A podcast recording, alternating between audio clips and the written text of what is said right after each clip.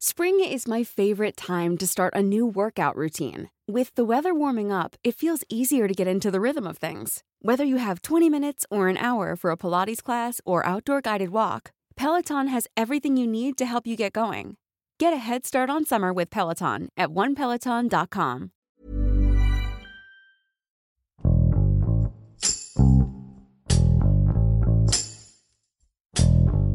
La crisis de violencia en México afecta a toda la sociedad.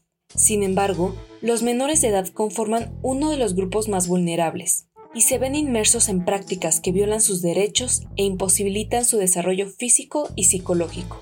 De acuerdo con un estudio de la organización Reinserta, se estima que más de 30.000 niños, niñas y adolescentes han sido cooptados por el crimen organizado, quienes reciben un pago de hasta 35 mil pesos mensuales por actividades como venta de drogas, secuestro y asesinato.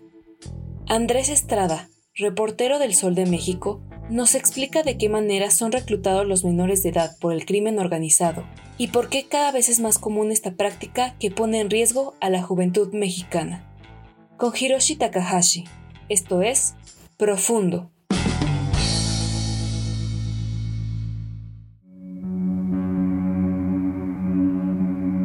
En el país la desintegración familiar, falta de recursos económicos, los núcleos familiares violentos, el uso de sustancias de temprana edad, el poder que ofrecen las armas y el dinero, y la narcocultura son algunos de los factores que llevan a un menor a ser atraído o cooptado por el crimen organizado, mismo que ha llevado a que desde el 2000 la Secretaría de la Defensa Nacional haya detenido a más de 6.000 adolescentes de 15, 16 y 17 años de edad. Las entidades donde se han registrado el mayor número de detenciones son Tamaulipas, Guerrero, Nuevo León, Colima y Michoacán. Un ejemplo es Tamaulipas, donde se aprendieron a 1.157 adolescentes. Los grupos delictivos ingresan a los menores de edad a sus filas porque lamentablemente para ellos son desechables, usados como carne de cañón, los ven vulnerables y se aprovechan de su inocencia y necesidades. Ante esto, les ofrecen seguridad y protección porque son manipulables y las consecuencias jurídicas al detenerlos son mínimas. Un adolescente detenido por un delito de alto impacto apenas alcanza una pena máxima de 5 años y un niño mucho menos.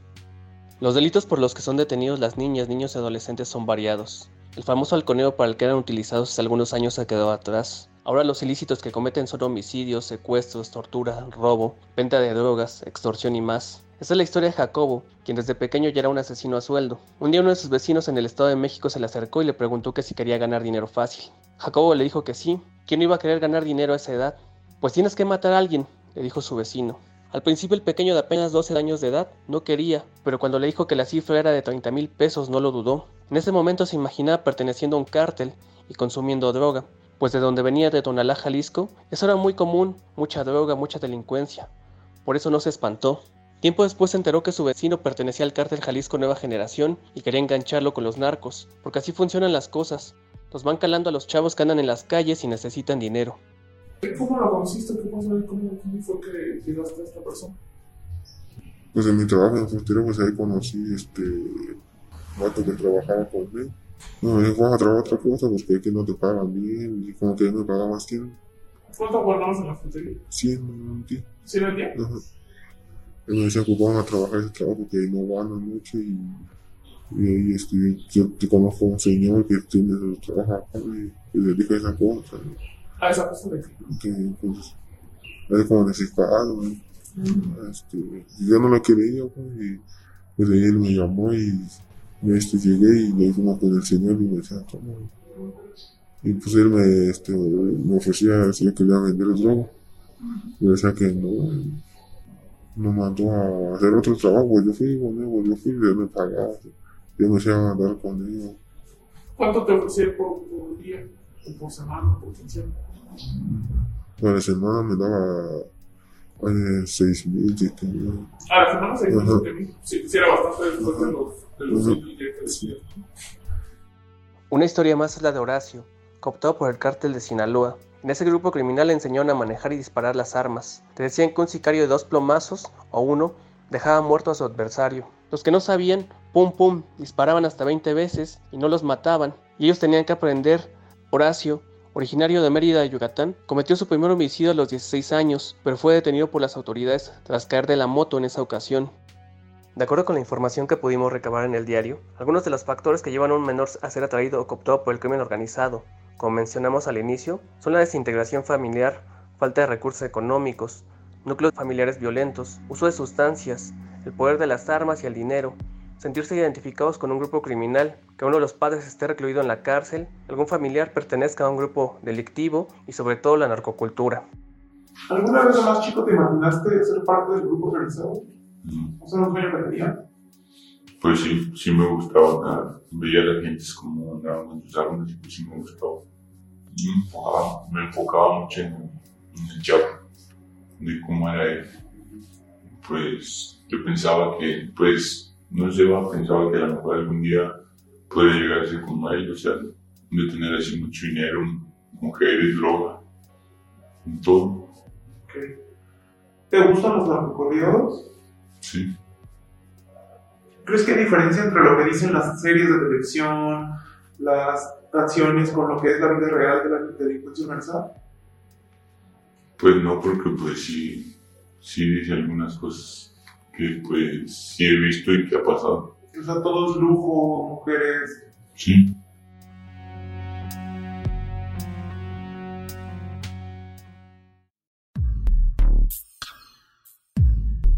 un exdirector del Centro de Internamiento y Atención Integral Juvenil de Zacatecas, al que tuvimos acceso, resume esta problemática en una frase. Son niños que se les roba su infancia. Funcionario que impidió no revelar su nombre por temor a la delincuencia organizada en la entidad, enumera distintas circunstancias por las que los adolescentes son atraídos por estos grupos. La mayoría de los jóvenes por sentirse identificados. En Zacatecas hay muchas zonas rurales, con muchas partes de la República, rancherías que no tienen lo suficiente para salir adelante. Entonces llegan y les ofrecen dinero, armas, poder y ellos se deslumbran, asegura. Lo otro es la falta de cariño en el núcleo familiar, tener familias disfuncionales y que sea en un ambiente carcelario. El funcionario dice que estos grupos los acogen, los miman, se sienten queridos a su manera, se sienten identificados y hasta se tatúan el tal cual el nombre o insignia del cártel. A esto agrega que algunos siguen los pasos de sus padres al visitarlos en centros penitenciarios. ¿Tú estuviste presente mientras secuestraron a la persona o tú estabas aparte? pues, pues ya me dijeron, como en esa hora yo no llegué, pues yo estaba en otro lugar, pues yo pensé que no iban a ir, pues ya este, ya era como a las 5 y ya que me marqué, ya este, me dijo que ya no tenía su comida. Pues de ahí yo lo llevé y pues de ahí quedé, de ahí quedé conmigo. ¿Pero ya lo tenías? Ajá. Entonces tú qué hacías, nada más les llevabas de comer a la persona. Ajá, pues, ajá, pues de ahí llevé su comida y todo y ya me quedé con, de ahí quedé conmigo. ¿Cuánto te iban a pagar a ti por ese secuestro? Me iban a dar este. 90, 90 mil. 90 mil. ¿Lo torturaron y se le pegaban a la persona que estaba ahí? No, no sé, como que yo no quedaba con ellos así. No llevaba su comida y quedaba como una hora, dos horas y ya regresaba. En el estudio, Niñas, niños, adolescentes reclutados por la delincuencia organizada, realizado por la organización Reinserta, Coincide con estos aspectos y suma que los menores son cooptados porque buscan seguridad y protección en la delincuencia organizada. Entre los factores de vulnerabilidad destacan la violencia intrafamiliar y dice que las entidades fronterizas con Estados Unidos presentan mayores niveles de violencia y también son más diversas en actividades delictivas. El consumo de drogas es el elemento que más vincula a los niños a grupos de delincuencia organizada, quienes renuncian a sus estudios antes de ingresar a estos grupos. También dice que los espacios escolares propician violencia y el consumo de drogas. Haber pertenecido a una pandilla no es indispensable para su ingreso al grupo delincuencial y la edad promedio de, involucramiento es de 12 a 15 años de edad. ¿Cuál fue el primer delito que cometiste? Matar gente. ¿A qué edad lo cometiste? A los 15 por ahí. ¿Por qué lo hiciste? Por dinero. ¿Cómo fue que te sentiste después de cometerlo? Pues bien. ¿Cómo fue? Cuéntame. Yo trabajaba con esas personas para un cártel y de cuenta que pues me dijeron que el muchacho andaba metiendo droga, pero no, no era de ningún cártel, sino que era chapulín. Y me lo pusieron y, fui en un campo y ahí lo maté. Con una Glock, una, una pistola, una Glock, una 40. ¿Cómo fue que a trabajar? Ellos buscaron, tú los buscaste, ¿Quién te invitó? Un amigo. Trabajaba con ellos y pues ahí me empecé a juntar con él y nos conocí al, patrón de, del comandante y con él. Mm, fue el que me dijo que me iba a pagar tanto, me iba a pagar 17 mil pesos la quincena. Y así, pues. ¿Es lo que ganaba? Sí.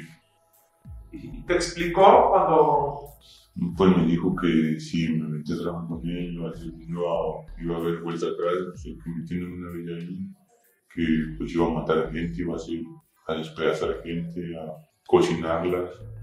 Hacía muchas cosas, que muchas cosas.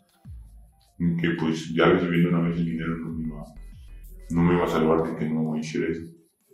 tú qué dijiste? Pues que sí. ¿Te gustaba? O sea, era algo que disfrutar, o sea, como de, me gusta mi trabajo. Pues sí. ¿Te sentías parte del grupo? ¿Eh? Pues sí. ¿Lo sentías como si fueran tu familia? De alguna manera. No. Pero pues sí, me sentí a gusto.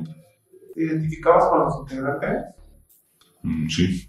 Otro hallazgo del estudio es que los cárteles hacen uso de las creencias religiosas para establecer y fortalecer los lazos entre sus miembros. La narcocultura también es un factor importante, pues determina modelos a seguir y molda identidad y personalidad. Por otra parte, en el informe Reclutamiento y Utilización de Niñas, Niños y Adolescentes por Grupos Delictivos del Observatorio Nacional Ciudadano y la Red por los Derechos de la Infancia en México, se estima que alrededor de 250.000 menores de edad se encuentran en riesgo de ser reclutados y utilizados por grupos delictivos. ¿Tú crees que con el tiempo la violencia para ti se convirtió en algo normal? Pues sí, pues tantas cosas que he visto y pues tantas cosas que he hecho, pues sí.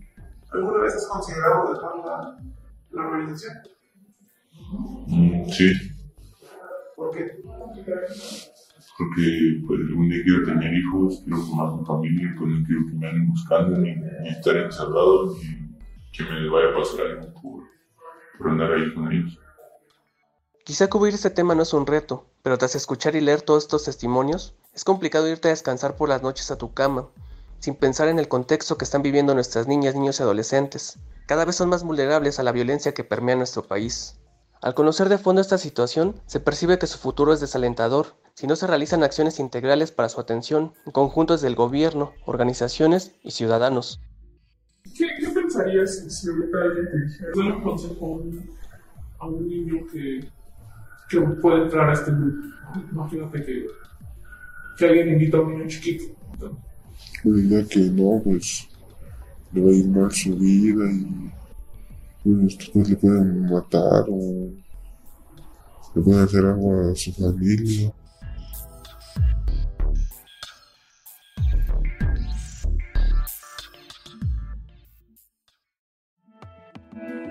Te invitamos a suscribirte a nuestro podcast a través de las plataformas de Spotify, Apple Podcast, Google Podcast, Deezer y Amazon Music, para que no te pierdas ningún episodio. También nos puedes escribir a podcast.om.com.mx o en Twitter arroba podcastom. Te recomendamos escuchar Periodismo en Riesgo, un podcast donde podrás conocer el peligro que corren periodistas de América para poder informar. Hasta la próxima. Esto es Profundo. Un reporte a fondo de la Organización Editorial Mexicana.